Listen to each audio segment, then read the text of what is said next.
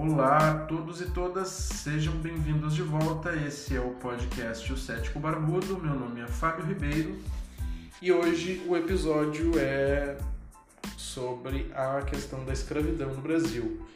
Na data em que comemoramos 131 anos da assinatura oficial do fim da escravidão.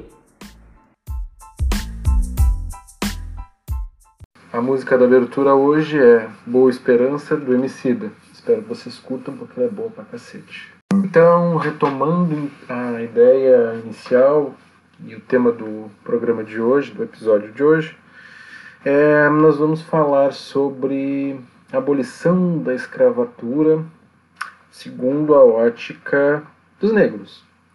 E, gente, Está na hora da gente começar a deixar de lado essa é, ideia de que nós podemos contar a história, nós, eu falo nós de um modo geral, mas as pessoas que não fazem parte é, de uma determinada experiência é, de tentar contar a história sob a nossa ótica, porque nós nunca vamos sequer chegar perto de relatar como é a experiência ou algo parecido.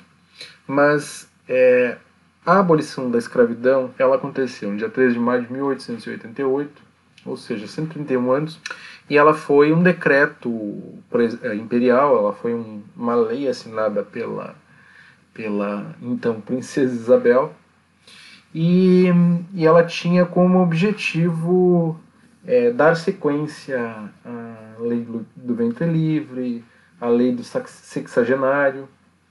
Eram duas leis inúteis que foram criadas antes dessa, só para é, tornar mais é, tardio a, a abolição é, da escravidão de modo geral. Mas é, por que o movimento negro não comemora a data de 13 de maio? E por que o movimento negro diz que o dia 13 de maio não é um dia em que se pode dizer efetivamente que houve o fim da escravidão. Primeiro de tudo, é, a Lei Áurea é, foi assinada pela, pela princesa Isabel em um momento complicado da história mundial. É, a Inglaterra to, despontava como a principal potência é, do capitalismo, o capitalismo que surgiu, a Revolução Industrial surgiu na Inglaterra e ela teve como, como elemento essencial a questão teve como elemento essencial a questão da modificação das relações de trabalho. Até então, a mão de obra no mundo era baseada em um trabalho escravo. O que mudou a partir do momento em que a Inglaterra se industrializou, que ela começou a automatizar os processos de produção, a, a, a tornar mecânicos os processos de, de produção de mercadorias, ela precisava que o, o elemento essencial ao sistema que eles colocavam em prática funcionasse. E qual era?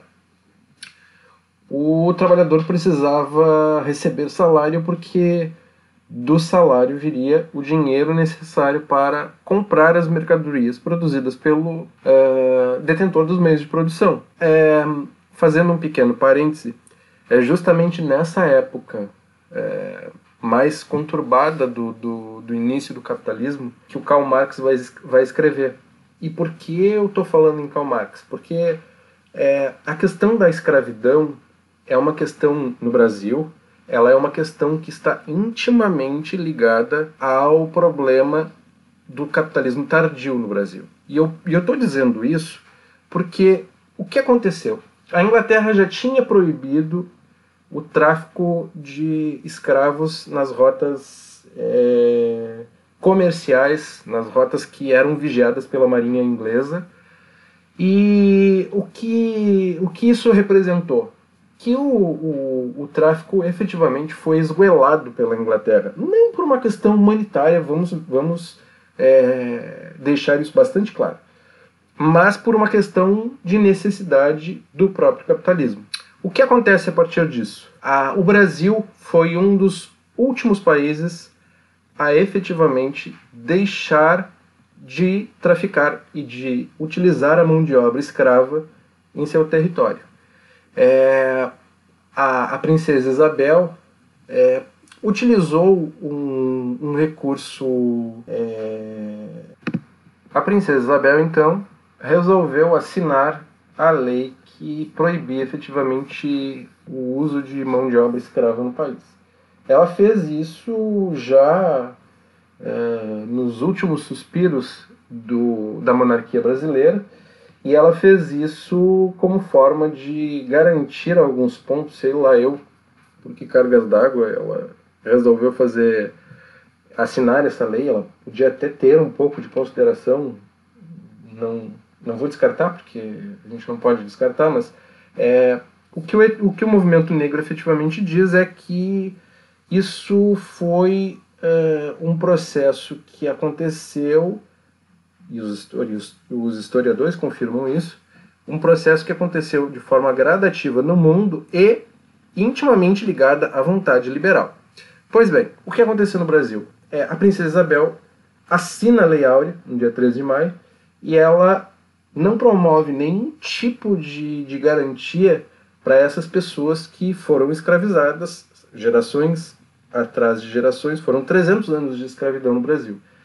Uh, ela, para se ter uma ideia, ela, ela começou por volta do ano de 1550 e ela foi durar até 1888. Ou seja, é, gerações e gerações de, de, de negros foram tirados da África e trazidos para o Brasil para trabalhar como escravos. Efetivamente, o que, o que se pode é, perceber disso é que não houve na época nenhum tipo de reparação ou nenhum tipo de, de, de condição para que esses negros tivessem condições de uh, entrar na sociedade brasileira é, como cidadãos brasileiros. Não houve nenhum tipo de reforma agrária, não houve nenhum tipo de incentivo ou reparação ou, ou retribuição do Estado uh, indenização do Estado brasileiro, no sentido de, de que essas famílias tivessem possibilidade de se sustentar. Isso foi o início do capitalismo no Brasil, e o início do capitalismo no Brasil, que já foi tardio, começou com um processo de exploração de uma raça por outra. Isso precisa ficar claro.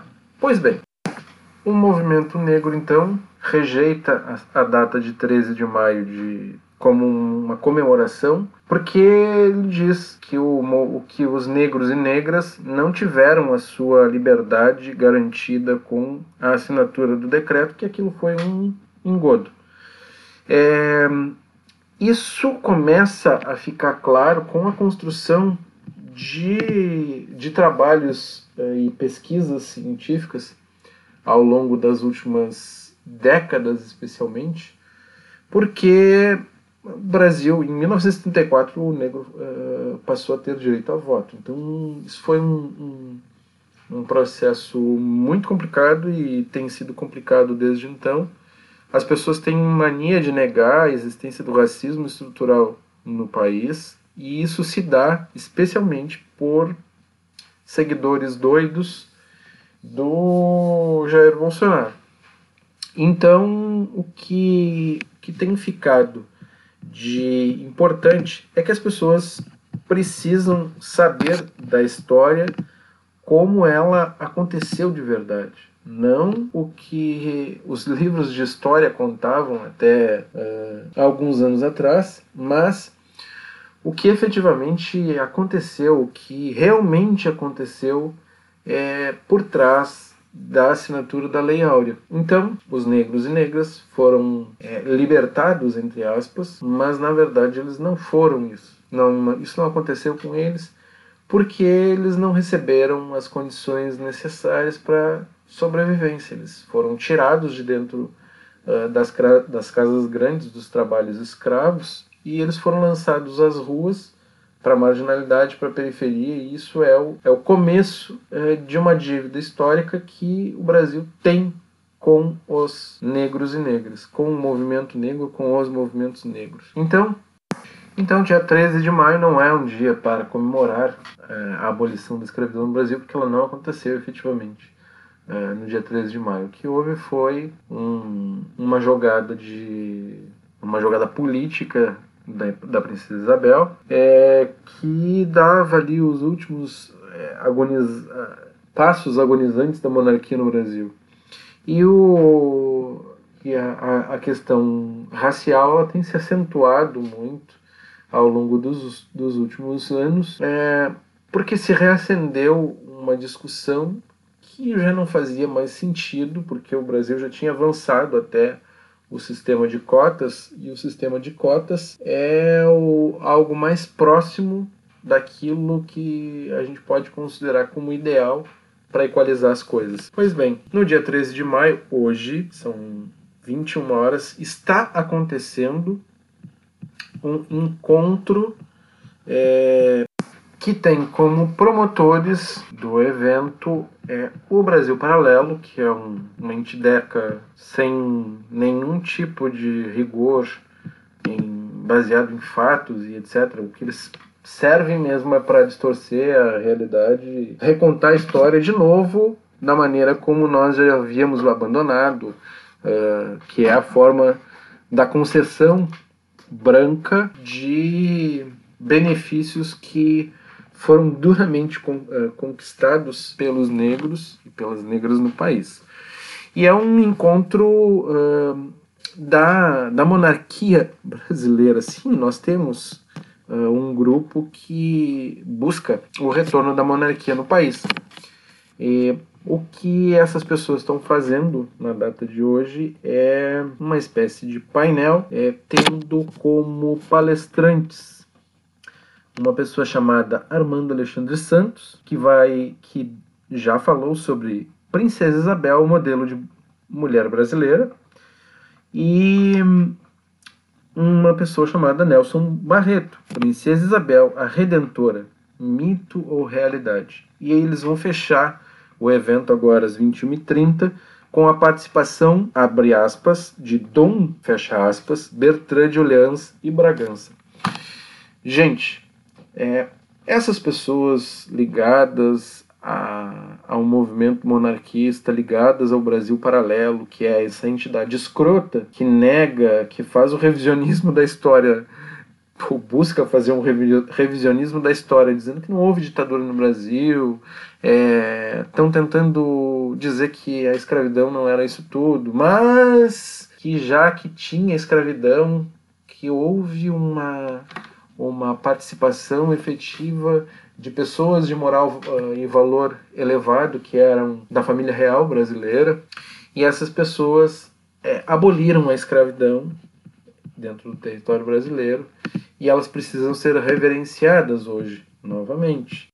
Sim, nós vivemos uma época que está reabilitando questões que já foram ultrapassadas dentro do país há 130 anos a República tem 130 anos e essas pessoas saudosistas da época do Império, da monarquia e das tradições ridículas que não tem nenhuma raiz histórica no Brasil, a não ser a fuga da família real. Quando o Napoleão invadiu Portugal, hum, na sua expansão territorial imperialista, a família real utilizava o Brasil como uma colônia e continuava utilizando o Brasil como uma colônia até o seu fim.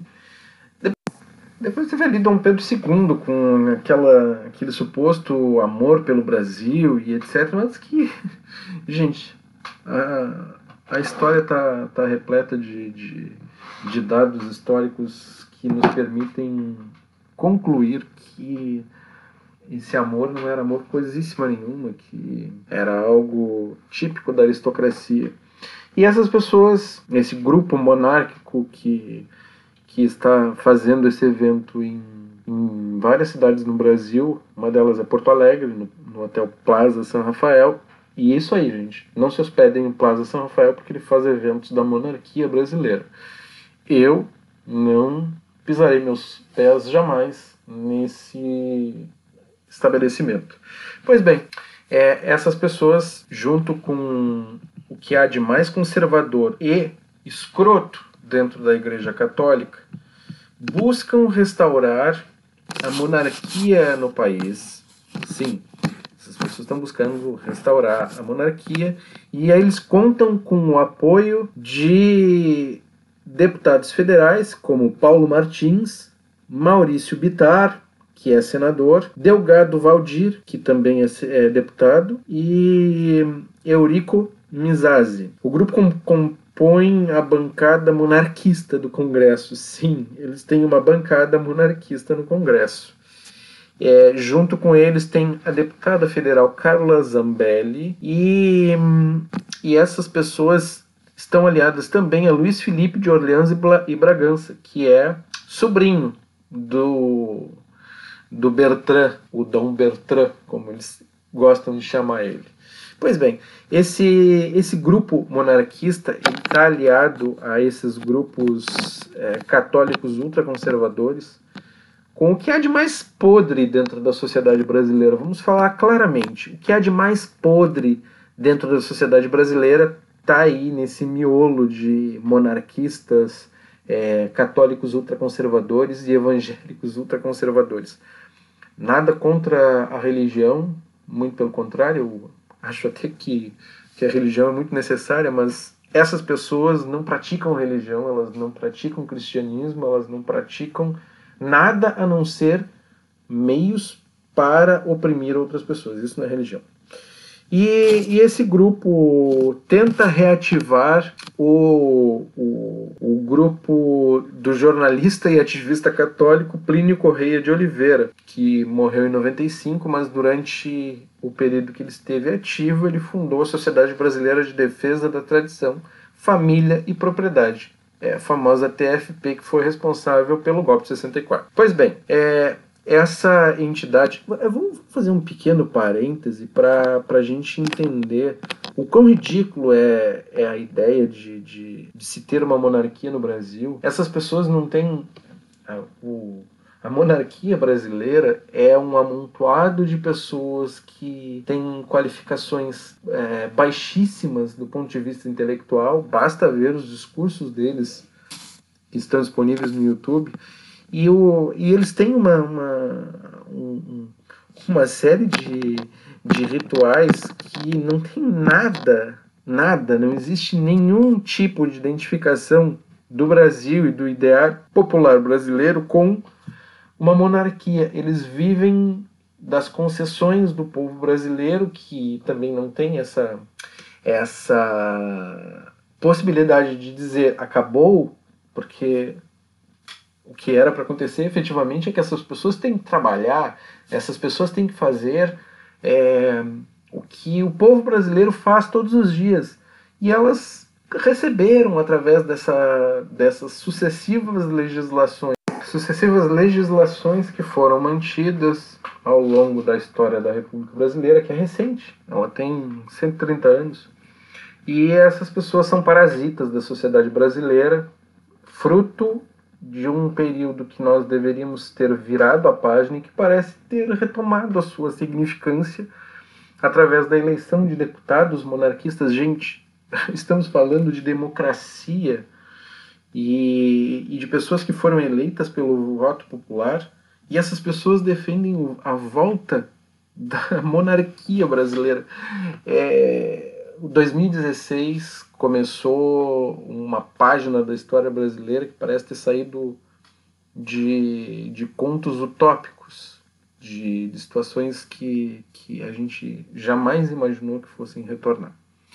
Pois bem, essas pessoas, é, o, o, o que seria o líder monarquista, olha o nome, que nome ridículo, Bertrand, Maria, José, Pio, Januário, Miguel, Gabriel, Rafael, Gonzaga de Orleans e Bragança. Gente, isso já não dá mais. Essa idiotice, essa imbecilidade que não faz parte da tradição brasileira, querer ser retomada por pessoas que não têm a menor noção da, da realidade. Bom, mas eu, eu fiz esse, esse, essas considerações a respeito do, desse grupo monarquista, desse encontro monarquista, porque eles são justamente as pessoas que mais defendem a ideia de que houve a abolição da escravidão por causa das qualidades morais da princesa Isabel. Isso é falácia, isso é uma imbecilidade, é, é não entender corretamente o que significa o processo histórico de é, libertação da escravidão, não, é, não compreender que é, não cola mais essa ideia de que ah, os monarquistas, as pessoas da família real, têm qualidades morais, intelectuais e éticas superiores a, aos seus súditos. Gente, súdito, qualidades morais e éticas, o escambau, essas pessoas são escrotas. Escrotas deveriam trabalhar como todo e qualquer cidadão brasileiro. E eles estão lá em não, é Petrópolis, se não me engano, a cidade onde eles é, habitam, e eles vivem como se eles uh, fossem de fato a família real. Para mim, eles não são nada, eles são um lixo da história. O lixo da história brasileira que precisa ser virada. A página dessa história precisa ser virada. E, bom, eu acho que a gente precisa entender que o racismo no Brasil existe e existe de uma forma muito complexa e muito intensa ainda, embora ela seja negada pelo o racismo seja negado pelo Jair pelo Jair Bolsonaro e pelos seus fiéis seguidores, é, o que acontece é que de fato o racismo existe e ele é cruel e ele segrega e ele mata e ele causa sofrimento psicológico e ele causa desigualdade social e ele coloca negros e negras em situações que não deveriam estar. É, então, é, deixo o meu recado é, a todos os negros e todas as negras.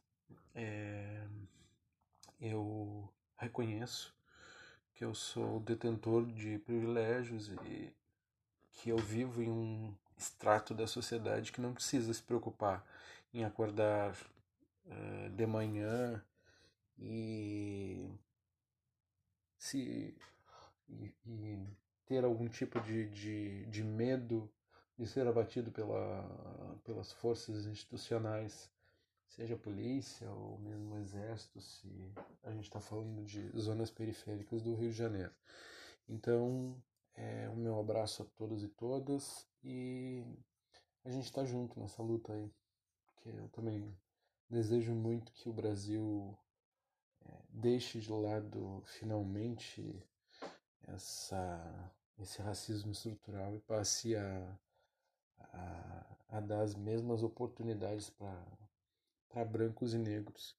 E a música de fechamento que eu escolhi é a todo camburão, tem um pouco de navio negreiro do Rapa, e essa é bem conhecida também e eu eh, gosto bastante. É, meu, muito obrigado por terem ouvido até aqui e até o próximo episódio.